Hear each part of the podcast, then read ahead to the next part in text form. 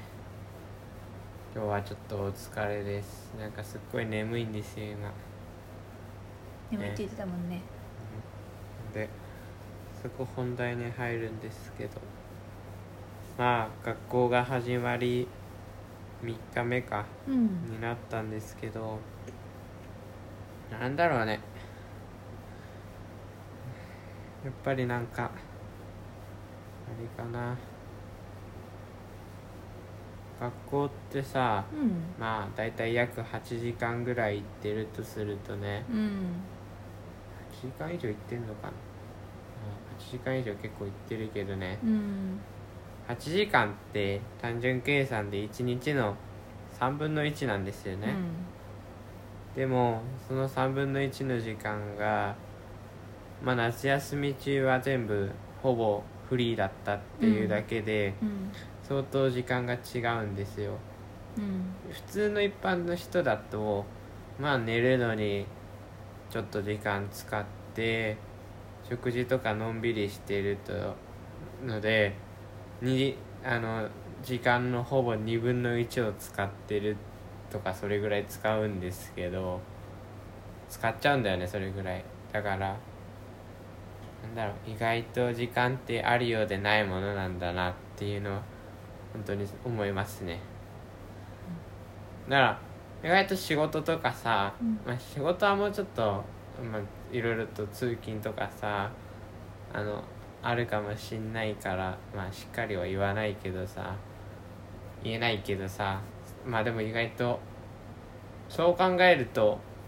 8分の1っちゃ8分の1なんだよなっていう考え方あ違う八分の一？ 3分のでしょ1じ。ゃ3分の1なんだよなって思うこともできるんですよねいや、たかだか三分の一じゃない。仕事だって八時間だよ。八時間労働だよ普通。まあねで移動時間も含めるとまあっていう話ではあるけどさまあでも8時間労働しっかりぴったりで終わってなんか全部終わってるって仮定するとうん。 3分の1だしまあそれ3分の1も労働してるって言って結構そうだけどさ意外とだから3分の2はあるんだよなってあうん。のでも三分の一は睡眠じゃん。まあね8時間睡眠してる人でも残りの八時間でさ、ご飯食べたりさ、うん、そうそおう風呂入ったりさ、まあいろんな準備したりさ、自分の好きな時間とかもさ、うんするけど。でも意外となんだろう睡眠時間はねうん7時まではいかないはず確か平均で言うとねえーっとねでも8時間ぐらい取ってもいいと思うのでいいんだよざっくりまあねだけど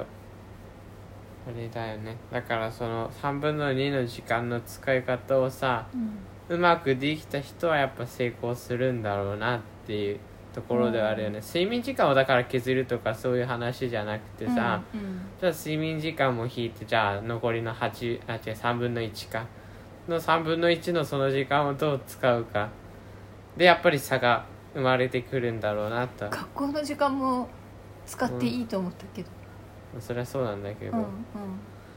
でも学校にも学校に行ってるしかないのでまあでも